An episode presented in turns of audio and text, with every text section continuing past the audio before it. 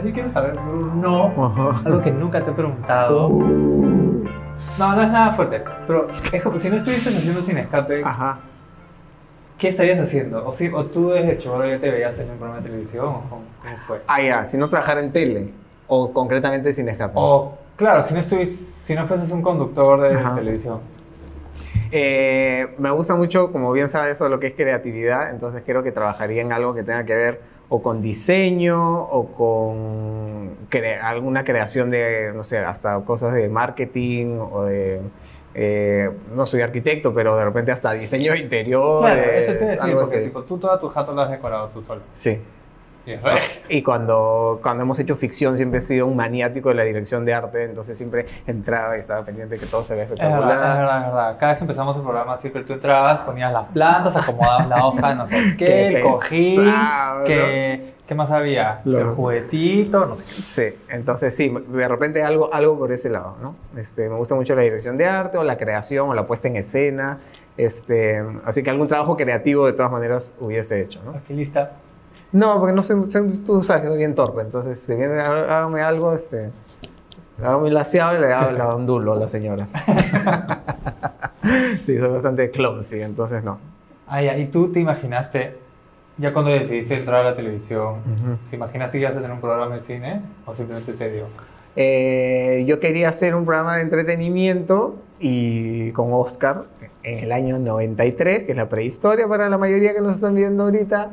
Sí, hace bastante tiempo quisimos hacer un magazine porque vimos que había mucho contenido que no se usaba, que no se explotaba, que era ya lamentablemente Pepe Ludwig no estaba con nosotros, no había ningún contenido de cine en la tele, no existía YouTube ni nada. Entonces, no? No existía. En ¿YouTube no momento- existía? En un momento de la humanidad no había YouTube. Nah. Imagínate. Entonces, había un montón de contenido que no se estaba usando. Dijimos, oye, este material hay que aprovecharlo. Entonces, así fue como que se creó el proyecto Sin Escape. Pero, amigos pulpines, como todo en esta vida, tiene sus procesos y sus tiempos.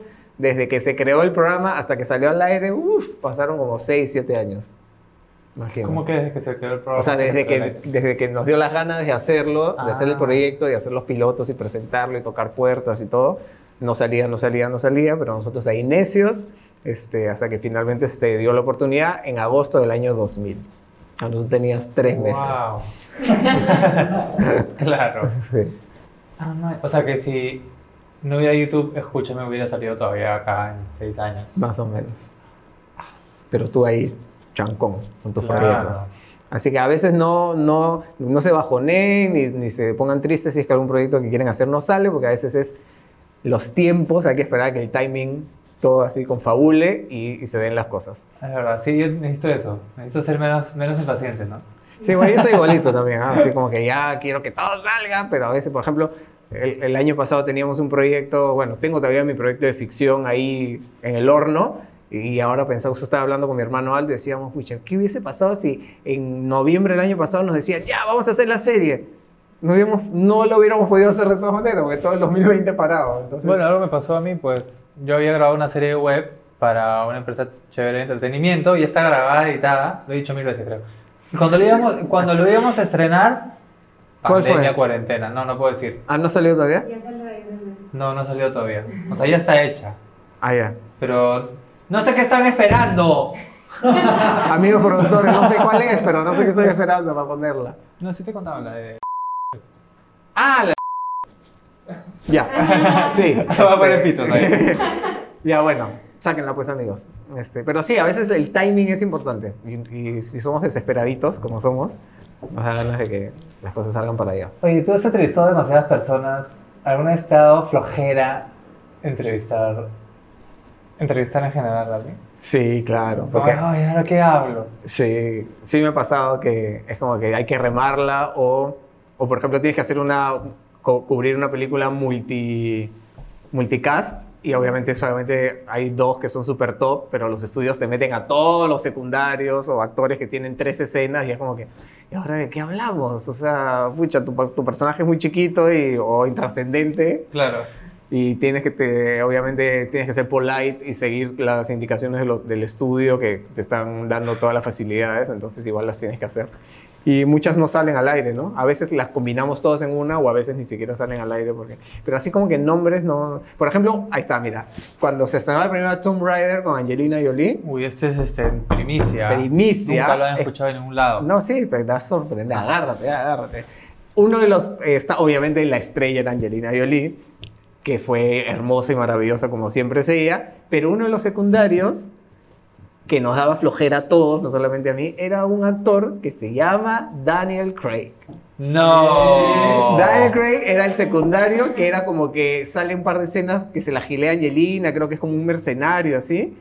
Y, este, y todo el mundo era como que, ay, ¿quién es este tipo? ¿Quién la ha ganado? Nada que ver. qué fue". Es más, no salió al aire. En Sin Escape nunca salió al aire entre- esa entrevista. Después ya cuando hizo de James Bond y otras cosas así. Pero en ¿Y ese no momento- guardaron el Betamax? Sí, por para- ahí debe estar guiado atrás del- de la puerta. este, sí, entonces puede pasar eso también, que agarras un secundario que años después se vuelve estrella, sí, pero no siempre pasa. Ah. ¿Y cada cuánto, o sea, te pasa también que tú siempre entrevistas y te gustaría que te entrevistaran más a ti? ¿Ya? ¿Te gustaría o no? Que a mí me haga lo que yo ser como que el centro de la entrevista. Claro. No siempre, siempre, siempre cuando he estado, y bueno, tú, me has acompañado varias veces a, a entrevistas y todo, siempre es como que lo que me gustaría saber a mí o cómo, cómo afrontaría yo determinada pregunta o qué es lo que quiero saber sin necesidad de que, de que sea algo eh, relacionado al, o al chisme o a, la- a la- a su vida personal y esas cosas, ¿no? Siempre, siempre como que la curiosidad de saber cómo ellos afrontan determinadas cosas que de repente a mí también me han pasado, ¿no? Entonces eso sí, sí me parece interesante, ¿no? Cómo manejan la fama, cómo es su, su vida detrás de cámaras y a veces te dan respuestas pajas y a veces te mandan la respuesta genérica que como que no Claro. tratan de salir del paso. René Zellweger, me acuerdo que cuando hice una película ¿La que- nueva o la antigua? la antigua, que se llamó Leatherheads, que es una película que dirigió George Clooney, que no le fue muy bien en taquilla y nunca la estrenaron en Perú. Sin embargo, me tocó hacer las entrevistas antes, como varios meses antes. Y ahí este, una de las preguntas recurrentes que yo siempre hago, le hago a los actores, hace tiempo que no la hago, pero en ese momento la hacía mucho, era qué es lo que más les gusta de su chamba y qué es lo que menos les gusta de su chamba. ¿No? Entonces, hablar contigo. no, que no creas hacer prensa es una de las cosas que menos les gusta, Claro. es, es agotador y, y tienen que, Y son como full day. full days y las alfombras rojas. Claro, la Y mayoría me decía que no les gustaban las alfombras rojas, que era una tensión total.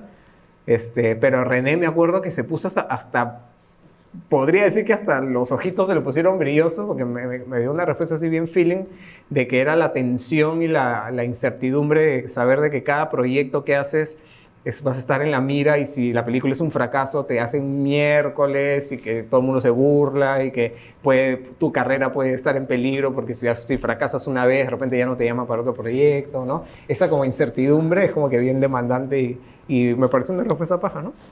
Ah, mira qué interesante. Sí, sí, de su corazoncito. Una, una pregunta. Por favor, adelante, señor productor. Eh, una pregunta. ¿Cómo, ¿Por qué hablas como policía de cuando te paran, te paran en el Claro, semáforo? dale, dale tu brevete. Uno tiene brevete, lo- No, el, eh. el chico. Como no, sí, no. Este, ¿Cómo, o sea, cuando Sin Escape Sí. empieza, Ajá. ¿cómo es que hacen los nexos para hacer las entrevistas? ¿Cómo llegas Ah, a la, a la, toda esta... a la gente hollywoodense. Claro, ¿cómo? Ya. Llamó a Harvey Weinstein y le dijo. No, Me ofrecí, me puse en bandeja. claro. Y Este, por eso eres eternamente joven. claro. nada, lo, lo que pasaba es que antes de, en la prehistoria, o sea, antes del 2000 para atrás, eh, lo que les comenté hace un rato de que había mucho material que no se usaba, que los estudios de cine tenían mucho material que no se usaba. Yo ya me empecé a contactar con todos los estudios de Hollywood, todos tienen oficinas en el Perú, que son las distribuidoras de cine. Entonces, lo que yo hacía era me contactaba con ellos, con la gente de Warner, de Paramount, de Universal, qué sé yo, y les decía, oye, este... Y te ¿tiene- ponías en bandeja. y le ponía en bandeja y le decía, ¿tienen, tienen material este, promocional, tienen traje de cámaras, tienen trailers, y como no había dónde ponerlos, Ajá. Al toque hicimos super match con ellos y me mandaban super material, me mandaban trailers. Me, en esa época, como digo, no había YouTube, no era que ya se estrenó el trailer y lo veías en tu celular, y no. Tenías que esperar a que llegue un cassette físico o que llegue por satélite el trailer de algo para poder verlo. O que alguien lo pase por la tele, o sea, era rarísimo, otro mundo definitivamente. Entonces esa relación eh, pasó a ser de amistad y de cercanía hasta que en algún momento le gustó la chamba que yo estaba haciendo antes de Cine Escape y una señora que yo siempre digo que es mi hada madrina, que se llama Marilena Malca, que ahora vive en Miami, ya está retirada hace años, me consiguió la primera entrevista que fue con Pierce Brosnan para una película de James Bond y este, fue mi primer viaje a Hollywood y fue la, la- como que la, la bolita de nieve que desencadenó ya todo lo que vino después. Y todo te ha llevado a este momento de estar en Escúchame, que es un, un- hay un antes y un Todo después. pasa por algo. Hay un antes después. Sí. Todo esto me ha llevado a estar aquí hoy.